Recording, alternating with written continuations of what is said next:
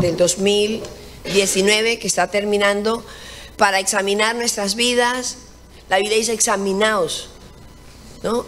para que eh, miremos qué necesitamos en nuestra vida, poder hacer el balance y mirar dónde necesitamos direccionarnos.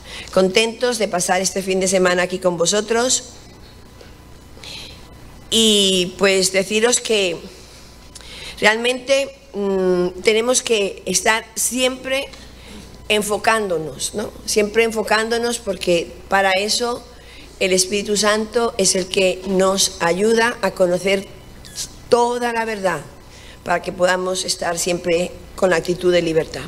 Y quiero contar 10 cosas, queremos que podamos experimentar y hacernos un balance en 10, eh, por decir, eh, una prueba de si nosotros estamos correctamente eh, enfocados en la palabra de Dios. La primera cosa que tenemos que examinar es si nosotros estamos en nuestro propósito. Si tú quieres ser un cristiano de éxito, y no digo éxito es que todo te vaya bien, sino que estás en lo correcto, es importante saber si tú estás en tu propósito. No estamos hablando de una meta.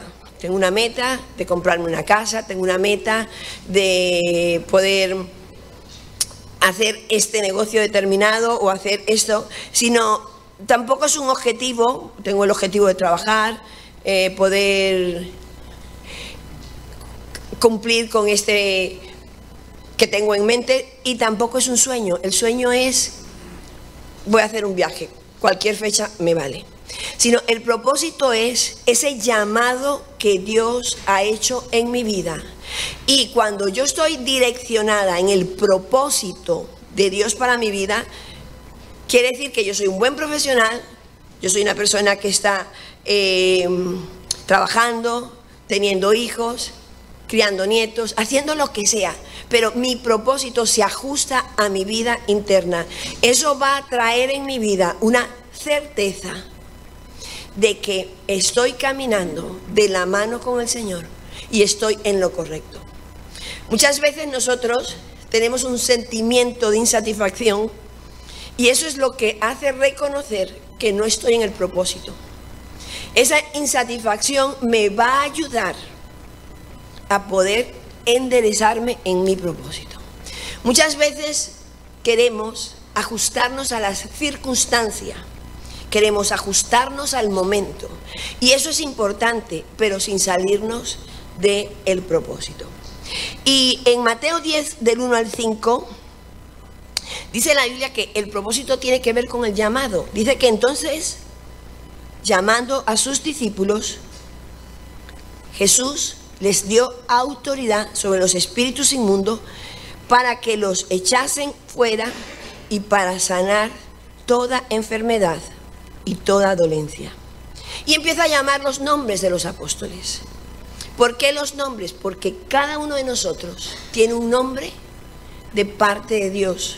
Y mi propósito es especial para mí, el propósito de cada uno. Y si yo no lo hago, aunque otro lo haga, ese propósito no va a ser completo porque nadie va a ocupar mi lugar. Y de hecho Jesús llamó a doce, incluyendo el hijo de perdición. Entonces, eso me hace saber que no soy un pegote en la iglesia, que no soy uno más. Porque a veces estamos aquí con la sensación de, Señor, quiero hacer cosas para ti. Señor, quiero servirte. Esa inconformidad es buena, porque dice que necesito entender el propósito de Dios. Y eso solo se consigue cuando yo estoy en el propósito general. Tú estás en el propósito general. Estamos todos en un propósito general de alabar a Dios, de entrar en la familia, en la fe. Pero mi propósito específico me va a ayudar a tener una inconformidad interna acompañada de una dirección. Jeremías 1, 4 al 8 dice que vino palabra de Jehová a mí diciendo, antes que te formases en el vientre, te conocí, y antes que nacieras te santifiqué, y te di por profeta a las naciones. Y dije, entonces Jeremías es inseguro, es temeroso, es miedoso y dice, Señor, no sé hablar, yo soy niño. Y el Señor le dice, no digas soy niño, porque a todo lo que te envíe, envíe irás tú y dirás todo lo que te mande. El propósito tiene que ir acompañada, acompañado de la presencia de Dios. Porque a veces entendemos, Dios llamó a Moisés y le dijo, Moisés, tú vas a libertar al pueblo de Israel. Ese era su propósito en ese momento. Iba a sacar al pueblo de Israel. Pero Moisés fue y ve a pelearse a un egipcio con un hebreo y mata al egipcio. No era la forma ni era el tiempo. Entonces, nosotros tenemos que entender que en cuanto vamos encontrando el propósito, hay que saberlo madurar y caminar. Hay gente que dice, yo sueño con eh, ir a los países y ayudar en la obra social y que otros puedan conocer de Jesucristo. Y vas como un loco con dos personas y te lo pones a hacer y no es que no sea tu propósito, es que no es la forma ni es el tiempo. Pero si tú sigues con ese anhelo, ese deseo, quiere decir que lo que tienes que aprender es a entrar en la madurez y en el propósito acompañado del Espíritu Santo. Sin Espíritu Santo, ahora, cuando recibes a Jesucristo, recibes el Espíritu Santo. Pero una cosa es recibir al Espíritu Santo y otra cosa es dejar que el Espíritu Santo camine contigo. Porque Moisés recibió la orden, la creyó. Pero la Biblia dice, mis ovejas oyen mi voz. Entonces es caminar un pasito, escuchar la voz de Dios. Caminar otro pasito y escuchar la voz de Dios. E irse enderezando poco a poco. No porque te salga mal una cosa, no estás en el propósito. No porque no te salga bien todo, no estás en el propósito. Más sin embargo, tenemos que ir en comunión continua con el Señor. Después que encuentro mi propósito, todo se va ajustando. El trabajo, la vida, y tú tienes que llegar a un punto de decir, yo he nacido para esto. Mateo 22, 1 al 5. Respondió Jesús, les volvió a hablar en parábolas diciendo, mirad bien que Jesús le dice al pueblo, el reino de los cielos es semejante a un rey que hizo fiesta en las bodas a su hijo y envió a sus siervos a llamar a los convidados a la boda, mas estos no quisieron venir. Jesús les está explicando a los discípulos, hay una boda, os invito. El Señor nos está invitando continuamente. La boda significa que es algo bonito, que es algo nice, que es algo guay. Pero a veces las cosas buenas nosotros no entendemos que tenemos la libertad para escogerla. A veces te dan a escoger algo y muchas veces perder las oportunidades en la vida es perder seguir en tu propósito. Porque el propósito tiene que ir acompañado de fe, tiene que ir acompañado de la mano del Espíritu Santo. La segunda característica, y yo tengo que pesarme en este año que está terminando, un año civil, 2019, ¿qué de estas tres, de estas diez actitudes, yo necesito direccionar? La segunda son las disciplinas. Una persona con éxito es una persona que vive disciplinadamente. La Biblia nos cuenta que en Hechos 20:24, Pablo decía, de ninguna cosa hago caso, ni estimo preciosa mi vida para mí, con tal que acabe mi carrera. Pablo era un hombre que iba hacia un sitio y él se disciplinaba. Marcos 1.35 dice que levantándose muy de mañana, siendo oscuro, Jesús se levantaba a orar. Las disciplinas vencen a la inteligencia. Una persona que es disciplinada es inteligente. Hay mucha gente inteligente de pequeña que es fruto de no disciplinar su vida no llegó lejos. Mi hijo tenía un compañerito muy brutito. Y ellos le tocaban la puerta, ¿sales a jugar? No, que tengo que estudiar. Pero chaval, si eso se hace en media hora. Él decía, yo es que no me alcanza la media hora. Y me acuerdo que había dos más que le decían, qué bruto es José. Siempre llamaban al brutito porque era gallego. Qué brutito es José. Mira, pasaron los años, José fue a la universidad y se graduó. Y los dos inteligentes llegaron a ser técnicos. Y José el brutito fue constante, fue constante, fue constante, fue constante. Y entonces muchas veces nos volvemos en... Yo casi soy médico, pero no llegué a ser médico, pues soy enfermero. Yo casi que toco instrumento, pero en cuanto supe cantar tres, cuatro canciones, dejé de estudiar. Yo casi que soy reina, pero dejé de hacer dieta y me estiré. O sea, nos volvemos mediocres por el casi y nos conformamos con casi. Y una vez le están haciendo una entrevista aquí que en Miami. Cuéntanos, Kike, Pavón, ¿cómo fue tu carrera de niño en la música? Yo, yo fui obligado al conservatorio cinco años. Oh, cinco años. Y eso, dice, no, es que tengo una madre un poquito constante. Sí, qué bien. ¿Y por qué hablas inglés, Kike? No, porque un año salí mal en el colegio y me mandaron un año a Estados Unidos a estudiar. Ah, muy bien, cuéntanos. ¿Y de dónde sacaste la canción Hombre de Gigante? No, porque entendí que si yo no hubiera tenido gigantes y yo no hubiera sido impulsado por... Dice, bueno, la próxima vez entrevistamos a tus padres. ¿Quién dijo que los niños saben hacer, que los niños pueden decidir? ¿Quién dijo?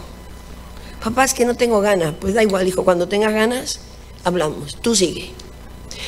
Las disciplinas vencen a la inteligencia. Si la primera vez que tú llegaste a esa casa, tarde, te hubieran partido la cara, hubieras sido una persona de llegar temprano. Ahora le toca a tu pobre esposa ayudarte a llegar ahora. Ahora le llega a tu pobre marido ayudarte a que la casa esté recogida. Yo me acuerdo, yo soy hija de un emigrante, mi padre marchó y fue a Venezuela. Y cuando nosotros peleábamos, él se daba la vuelta y nos daba todos. Y yo le decía, tú eres injusto, tú no preguntas quién empezó.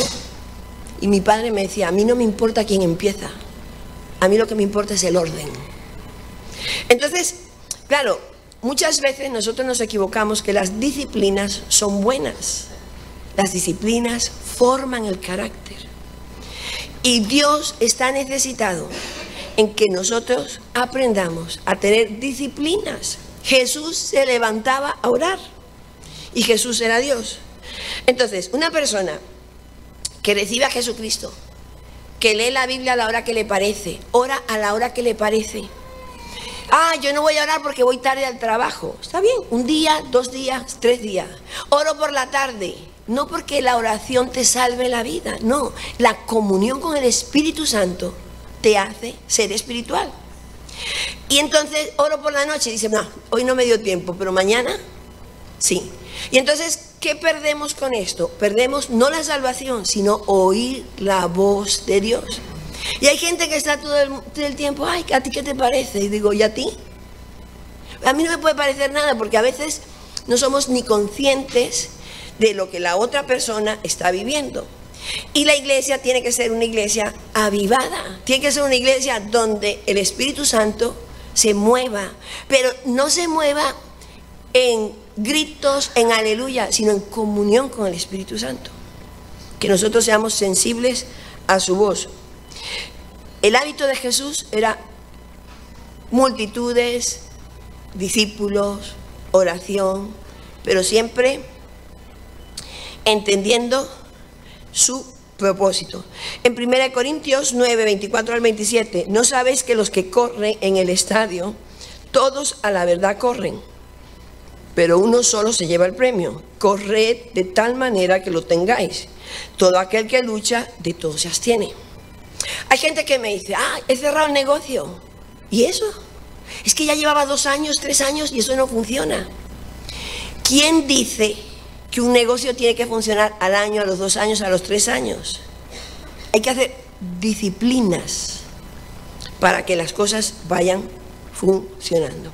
La tercera característica de un cristiano con éxito o encaminada es la lealtad, la fidelidad. En el libro de Samuel 11, 9 al 11, nos habla de Urias. El rey David tuvo un bache en su vida. El rey David no fue a la guerra, se puso a pasear, vio a, a la vecina duchándose, dijo, trae para aquí a la vecina. Y muchos dicen, que tonto fue Urias, se dejó quitar la esposa del rey. Era un bache del rey David, porque la Biblia dice que David era un hombre conforme a su corazón. David era un hombre que amaba a Dios, pero se descuidó. Y por eso hay dos historias aquí. David se descuidó. Y yo cuando estoy bien, tengo que cuidarme. Y cuando estoy mal, me tengo que cuidar. Porque la Biblia dice, engañoso es el corazón. Yo me cuido de los demás, pero yo no me cuido de mí mismo. Entonces yo necesito siempre comparar mi pensamiento a la luz de la palabra de Dios. ¿Qué dice el Señor? Y ese regular, esa examinación tiene que ser personal. ¿Por qué? Porque muchas veces nosotros no demostramos lo que somos. Y dice la Biblia que Urias durmió en la puerta de la casa del rey con todos los siervos de su Señor. Como David se vio enredado en que ya su mujer tenía, estaba embarazada, le dijo, si yo traigo a Urias, duerme con ella, no se nota mi pecado. Y entonces Urias dijo, ¿cómo me voy yo a ir a mi casa, a dormir, a comer? Si mi jefe, Joab, dice, Joab, el versículo dice, el arca de Israel y Judá están bajo tiendas y mi Señor y los siervos de mi Señor en el campo. ¿Había yo de entrar a mi casa y comer y beber y dormir con mi mujer, por vida tuya y por vida de tu alma, que no haré tal cosa. Él no se enteró lo que pasó en la tierra. La Biblia dice que Jesucristo cuando vuelva a buscarnos dirá fiel y verdadero. Urias no fue un tonto, fue un hombre fiel a sus principios, al corazón de Dios. Y qué bonito es poder decir, aunque yo esté viendo circunstancias que no me gustan, aunque yo esté viendo circunstancias que no son las que a mí me parecen, yo voy a ser fiel al que me llamó a mi propósito con la disciplina correcta. Y yo imagino que Él tiene un sitio especial por su fidelidad. La fidelidad va a ser parte de una persona con éxito definida en un propósito. Y Dios va a usar no a los más que sepan, sino a los que han permitido que el carácter de Jesucristo se ha formado en su vida. Por eso a veces tenemos jefes tan brutos. Tenemos gente encima de nosotros que no es capaz, porque es más valioso la lealtad que el saber algunas cosas. Muchas veces no, estamos enredados con los hijos. Nuestros hijos aprenden el 70% de lo que ven y solo oyen el 30%. Así que si yo no soy leal en mi vida personal, no soy fiel en mi trabajo, si yo mi inclinación es decir una mentirita, si mi inclinación es salirme con las mías, mis hijos van a aprender lo que ven independientemente de lo que yo les digo. La cuarta característica que tenemos que examinarnos es la integridad. ¿Qué es la integridad? No es honestidad. Integridad es una persona que lo que dice y siente es lo mismo. Una persona honesta dice cosas que están bien, una vez le llevaron un, hombre una pizza al hotel y venía un sobre de mil libras. Cuando la vio con su mujer, dice, hay mil libras, hay que devolver esta pizza, no es nuestro el dinero. Su mujer le dijo, se equivocaron, se equivocaron, es un regalo. Y él fue y dijo, mi padre me enseñó a ser honesto y la entregó. Mira, por favor, queremos entrevistarle, queremos ver que este hombre es honesto. Y él dijo, no puedo hacer la entrevista, cuanto quisiera, porque con la mujer que estoy no es mi esposa. Era honesto, pero no era íntegro. No era íntegro.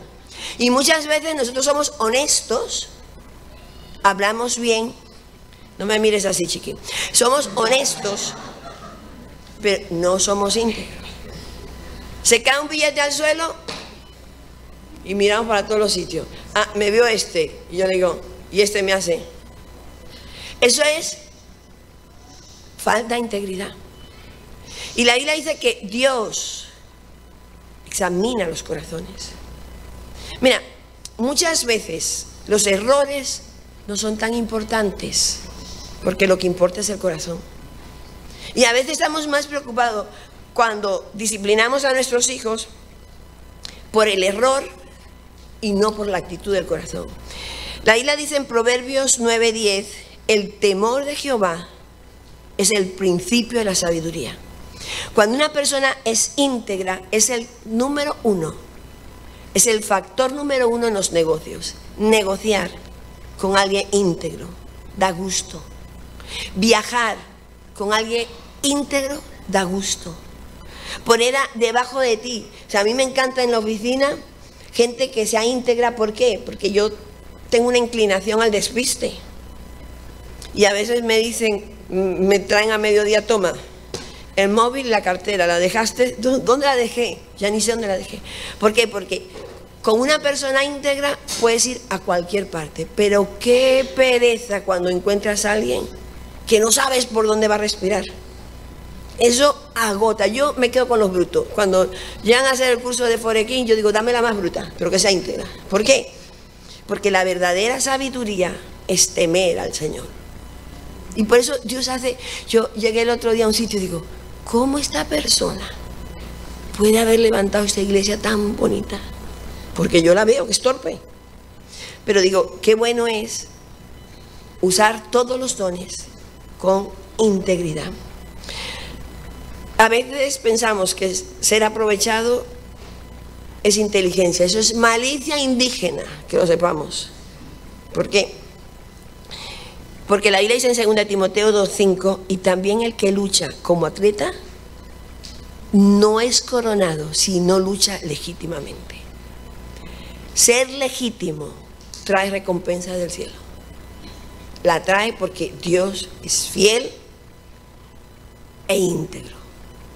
La sexta característica de un cristiano para que tenga éxito en su célula, en la quinta, que tenga éxito en su trabajo, en su vida personal, hay que aprender a ser felices.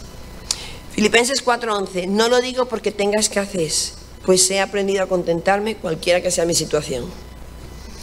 Mira, una persona feliz decide, decide estar feliz, contenta. ¿Qué pasa? Sale el iPhone, me compro el iPhone, pero sale de la doble cámara. Digo, ¡ay, va! ¡Qué rápido salió el de la doble cámara! Entonces me dice el vecino, te la compro, se lo vendo. Pero es que en cuanto le estoy vendiendo el de la doble cámara, sale el de la tres. Una persona no es feliz, nada llega. Las zapatillas tienen un chulito. Llega la otra zapatilla, hace falta, ay, este ahora es en dorado. E, el que no aprende a ser feliz, nada llega. Entonces todo es como, la felicidad es aprender a estar contento, cualquiera que sea mi situación. Hay gente que me dice, no me he concentrado en la alabanza. ¿Por qué no te concentras? Porque no me gustan las canciones rápidas. Yo soy cristiana de tercera generación. Cuando empezó, cuando sacan humo me pongo nerviosa. Que sacan ese humo. Yo digo, pero ¿para qué quieren el humo?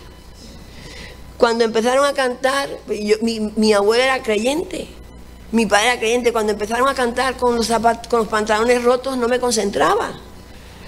¿Por qué? Porque tenemos que aprender. Si no te gusta la canción y vienes con la actitud correcta, Tú aprendes a ser feliz en la iglesia, en la calle, en el metro. Contentamiento. El contentamiento necesita tener la actitud correcta. No es una situación, no es un lugar, es un asunto de fe. Es un asunto de fe. Quizás somos felices en los momentos buenos. El contentamiento hay que romper la amargura. La amargura es valorar mucho las cosas que no salen bien. Y nosotros ahora en Madrid estamos en luto. Fallece mi madre, al mes fallece Pat. Está con el té en la mano, él es, él es inglés. Viene a la oficina, dice, ay, no sé qué me está pasando, cincuenta y pico de años. Ay, ¡pum! Ahí se quedó. Y entonces es una situación que dices, Dios está en el control. Entonces, claro, el primer día es, nadie toca el asiento de paz, nadie toca la silla de paz. Era como, ¿qué tal estás? Mal. Dice, bueno, a ver, vamos a, a tener la actitud correcta. Vamos a vivir el duelo, vamos a tener el luto correspondiente, pero entendiendo que todo está en el control de Dios. Y esa actitud va a traer sobre nuestras vidas que Dios esté operando con libertad. ¿Quién dijo que la vida era fácil? ¿Quién dijo que no había problemas? ¿Quién ha dicho que somos súper espirituales? Eso hay que ser espiritual, pero aprender a vivir con la actitud de alegría. La sexta es la paciencia. La paciencia en Hebreos 12.2 puesto los ojos en Jesús. Jesús sabía que iba a morir, pero el autor y consumidor de la fe, por lo cual, por el gozo puesto delante de él, sufrió la cruz, menospreciado el oprobio, y se sentó a la diestra del trono de Dios. Los negocios a veces lo cierran porque no tenemos la paciencia suficiente para esperar tres años, cuatro años, cinco años, diez años. Dios levanta paciencia para producir fe en nosotros. Abraham fue el padre de la fe y él tuvo que tener paciencia suficiente. A veces queremos todo ya. Nos pasa con el trabajo, con la célula. No, que mi discípulo no camina. Los discípulos a veces son lentos para andar, a veces son rápidos. Cuando las cosas crecen rápido, corremos con el peligro de que no perduren. Hay gente que lleva años en la iglesia y es posible que no haya recibido a Jesucristo. Por el fruto lo conoceréis. No por nacer y venir a la iglesia continuamente, tú eres cristiano. Tú eres nacido de nuevo cuando Jesucristo entra en tu vida y tienes comunión con Él. Y a veces estás en un proceso de ablandarte, de ablandarte, de ablandarte, de ablandarte, porque no es que con la boca se confiesa, esa es la mitad. La con el corazón se cree, pero con la boca se confiesa. Y hay gente que llega a la iglesia y enseguida confiesa que Jesucristo es el Señor y que yo quiero recibir a Cristo. Pero no siempre eso es así. Tienes que creer en tu corazón. Y yo el otro día estaba hablando con una de las líderes y le dije, ¿tú estás segura que Jesucristo está en tu vida? Ofendida, digo, entre más te ofendas, más me convences de que Cristo no está en tu vida. ¿Por qué? Porque el fruto determina la paciencia, la prueba, va determinando si estás en el Señor. Y ahora no me preguntéis, ¿yo soy o no soy? Es para David Santi. ¿Eh? ¿Por qué? Porque Dios quiere, y hay gente, hay gente que está en el ministerio sin tener un encuentro personal con Jesucristo. El éxito no es rápido, paciencia. Tenemos que encontrar lentitud en las cosas. La séptima es la obediencia, pero no una obediencia Sí, Señor, sí, Señor, sí, Señor. Deuteronomio 31, 7. Y llamó Moisés a Josué y le dijo, presencia, en presencia de todo Israel, esfuérzate y anímate. Y me encantó, esfuérzate. La obediencia es dolorosa, porque va en contra muchas veces de lo que a mí me gustaría. Pero le dice, y anímate, porque la verdadera obediencia debe ir acompañada de pasión, de alegría, y dice, y anímate, cuando Moisés, lo, Josué fue a ver y a examinar junto con los otros diez, la tierra prometida, él y Caleb obedecieron y dijeron, es verdad, hay gigantes, pero mayor es el que está en nosotros que el que está en el mundo. Cuando a Josué lo escogen para ser el sucesor de Moisés es porque ya él había pasado por la escuela de la obediencia. La obediencia no es servicio, sí, sí, sí, la obediencia es una actitud en el corazón. Un día le preguntaron a Nathan, uno de nuestros pastores, bueno, bueno, cuando íbamos a hacer un proyecto, y si Enrique se equivoca, y Nathan dijo, me regreso con él, si no pasa nada. El obedecer significa, tengo la actitud correcta, porque es importante entender en Mateo 22, 1 al 5. Dice que respondiendo Jesús les volvió a hablar en parábolas diciendo, el reino de los cielos es semejante a un rey que hizo una fiesta de bodas a su hijo y envió a sus siervos a llamar a los convidados a las bodas, mas estos no quisieron venir. Y volvió a invitar a otro siervo, diciéndole, decir a los convidados, he aquí, he preparado mi comida, mis toros y mis animales engordados, y han sido muertos, y todo está dispuesto. Venid a las bodas, mas ellos sin hacer caso. La obediencia es ser sensibles, porque a veces pensamos que la obediencia es cuando estás haciendo algo mal, o cuando te han mandado hacer algo. Les invitaron a una boda y dice que ellos se fueron sin hacer caso a sus labranzas y a sus negocios. No eran sinvergüenzas, no eran, pero dejaron de disfrutar un banquete por no ser sensibles a la obediencia. Por no ser sensibles a lo que están diciendo. Muchas veces pensamos que obediencia es preguntar. Obediencia es, tú tienes que aprender a, a ser sensibles a obedecer a la voz de Dios. Si vas por aquí y las cosas no van saliendo, van por aquí, preguntarle al Espíritu Santo, ¿debo ser constante, paciente o debo obedecer? Porque es importante que la iglesia, que cada uno de nosotros tengamos relación con el Espíritu Santo. Y preocuparnos de que, mira, que muchos de nosotros pensamos que obedecer es vivir esclavo y obedecer es caminar para la bendición. Somos buenos profesionales, tenemos el don, pero cuando obedecemos nos volvemos apasionados. Una persona profesional puede hacer bien su trabajo, pero una persona normal es apasionada y se vuelve un profesional. Una persona profesional hace su trabajo, cumple su horario y es un buen empleado, un buen trabajador. Pero un apasionado le gusta tanto que se vuelve un profesional en lo que hace. Y la gente apasionada es gente que tiene e inyecta fe, cree en lo que está haciendo. Yo les decía ayer a los líderes, un convencido convence. Si yo no estoy convencida, yo no voy a convencer a nadie. Y a veces nosotros creemos en el Señor, pero como estamos dudando todo el tiempo, y me encanta la vida de María Magdalena. Ella está, Jesús estaba en la cruz. Jesús estaba muerto. Y ellas seguían ahí como un pegote detrás de Jesús. Claro, cuando el ángel se aparece, ellas tenían miedo, ellas estaban dudando, ellas tenían todos los conflictos del mundo pero estaban ahí, en el sitio correcto a la hora correcta. Y Jesús le dice a María Magdalena, vete y le avisas a Pedro. ¿Por qué le dijo avísale a Pedro? Porque ella estaba ahí.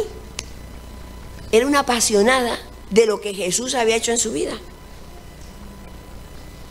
En cambio Jesús, dile, dile que yo me voy a parecer a ellos. Y algunos dicen que era porque era mujer. Y las mujeres sabemos hablar es porque no hemos puesto a, Willy y Álvaro juntos. Pero no es por eso. Yo creo que se lo dijo a ella porque ella era una apasionada de lo que Jesús había hecho aunque estuviese muerto. Me acuerdo que aquí que en el colegio dijeron unas fiestas de esta época vamos a hacer comidas para los niños y yo fui y mi hijo me dijo, mamá, tú vas a venir, pero por favor, no prediques desde que empieces a hacer la comida, por favor. Y yo le digo, te lo prometo. ¿A partir de qué minuto puedo? Dice, no, lo que tú quieras, pero de entrada, mamá, no empieces. Vale. Entonces yo esperé, fui maja. Pero un día él estaba jugando al fútbol con sus amiguitos, tenía como nueve años, y al lado había un ancianato, una casa de mayores. Y resulta que una señora mayor le decía, niños, niños, mayorcita. Y me cuenta su amiguito que le dice, señora, dime hijo, qué bonito juegáis, jugáis y tal, estáis jugando y tal. Dice, ¿tú quieres ir al cielo? Tú sabes que si te mueres vas al infierno. Dice, ¿y qué hago si estoy aquí? Dice, repite conmigo. ¿Por qué? Porque le daba vergüenza que se lo dijera a sus amiguitos, porque dice, mamá, siempre estás con lo mismo. Pero a los nueve años lo vi compartiéndole de Cristo a una señora mayor. Y cuando llega me dice, mamá, hay una señora que se va a ir al cielo. Digo, ¿y eso? Dice, porque la hice recibir a Cristo. Entonces, si tú eres apasionado, tarde que temprano vas a contagiar a alguien. Vas a contagiar a alguien. Ahora, si tú eres de esos cristianos que sí, soy salvo, el Señor me bendice, el Señor me bendice, no, tranquilo, apasionate por Jesús, que luego el Señor, y no hay excusa, estoy mal casada, no importa. Estoy bien casada, no importa. Estoy en un mal trabajo, no importa. Porque realmente el Espíritu Santo en la pasión con la obediencia, en la obediencia, con la pasión, Él se mueve. La octava cosa que tengo que examinarme, si de verdad en mi vida hay, es la gratitud. La gratitud tiene dos partes. Inconformidad.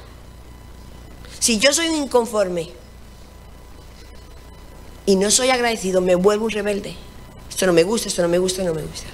Pero si yo estoy inconforme con lo que estoy viviendo en mi célula, en mi iglesia, pero no se me olvida de la cantera que fui cortado. En Éxodo 16:3, y les decían los hijos de Israel, ojalá hubiéramos muerto por mano de Jehová en el desierto en Egipto. Cuando nos sentamos en las ollas a comer carne, cuando comíamos pan hasta saciarnos, pues nos habéis sacado de este desierto para matarnos de hambre con toda esta multitud. Ellos eran libres del desierto, de la esclavitud, mas sin embargo estaban inconformes, no eran agradecidos. Entonces, bien que estuvieron inconformes, mas sin embargo, David, David el mismo, que había embarrado hace tiempo, en Primera de Crónicas 29, 14, porque ¿quién soy yo? David primero cuidaba las ovejas de su, de su padre, ni siquiera eran suyas, era fiel en lo ajeno. Después David tuvo sus ovejas, después era cantor, y después fue rey. Y dice, ¿quién soy yo y quién es mi pueblo para que pudiésemos ofrecer voluntariamente cosas semejantes? Pues todo es tuyo y de lo recibido de tu mano te damos. David no se le olvidó nunca la gratitud. No se le olvidó quién era. Y yo me tengo que comparar conmigo misma. ¿Quién era yo hace cinco años? ¿Quién era yo hace diez años? Entonces, si soy inconforme y agradecida, yo voy a poder combinar esas dos cosas y aportar. No tienes por qué estar contento con todo lo de la iglesia. ¿Por qué te vienes de esa iglesia? Porque no estoy contento. ¿Qué no te gusta? Esto, esto y esto. Pero ¿dónde estabas? Si tú no estás contento, no pasa nada. Es correcto. Mi hijo sabe y no está de acuerdo conmigo en todo. Mas sin embargo sabe que yo lo quiero. Sabe que lo queremos pero las cosas se arreglan en el tú a tú. Y la gratitud tiene que ser una de las características de los hijos de Dios.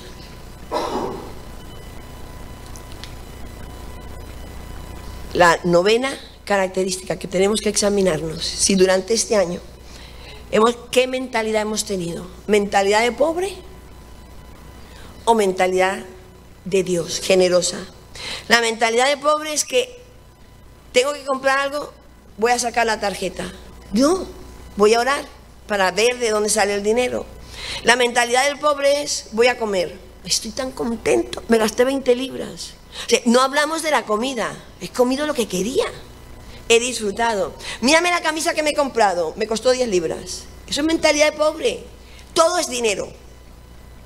Todo es dinero. Mira, estoy feliz porque me he comprado estos zapatos. Me gustaban los otros, pero estos costaban 5 libras menos. Eso es mentalidad pobre. Y yo no estoy hablando de la prosperidad, yo estoy hablando de la generosidad. El generoso le da a Dios el 10%. La ofrenda es libre para que tú des lo que quieras. Y algunos dicen, bueno, pero ¿para qué voy a diezmar? Si es que se va a ir mi diezmo en el coche de David, en el de Sandy. Pues sí, sí, nosotros vivimos de los diezmos y las ofrendas. Pero también tengo que entender que el que tiene la mentalidad de generosidad del reino de Dios se mete en los planes de Dios. Hace un rato le decía a David, hacemos guarderías ahora. Levantamos guarderías. ¿Por qué? ¿Por qué vamos a Marruecos? Porque la gente en Marruecos necesita, llevamos médicos, llevamos medicinas, llevamos todo. ¿Con qué hemos abierto las iglesias? Con dinero. Porque nosotros estamos para generar recursos para el reino de Dios.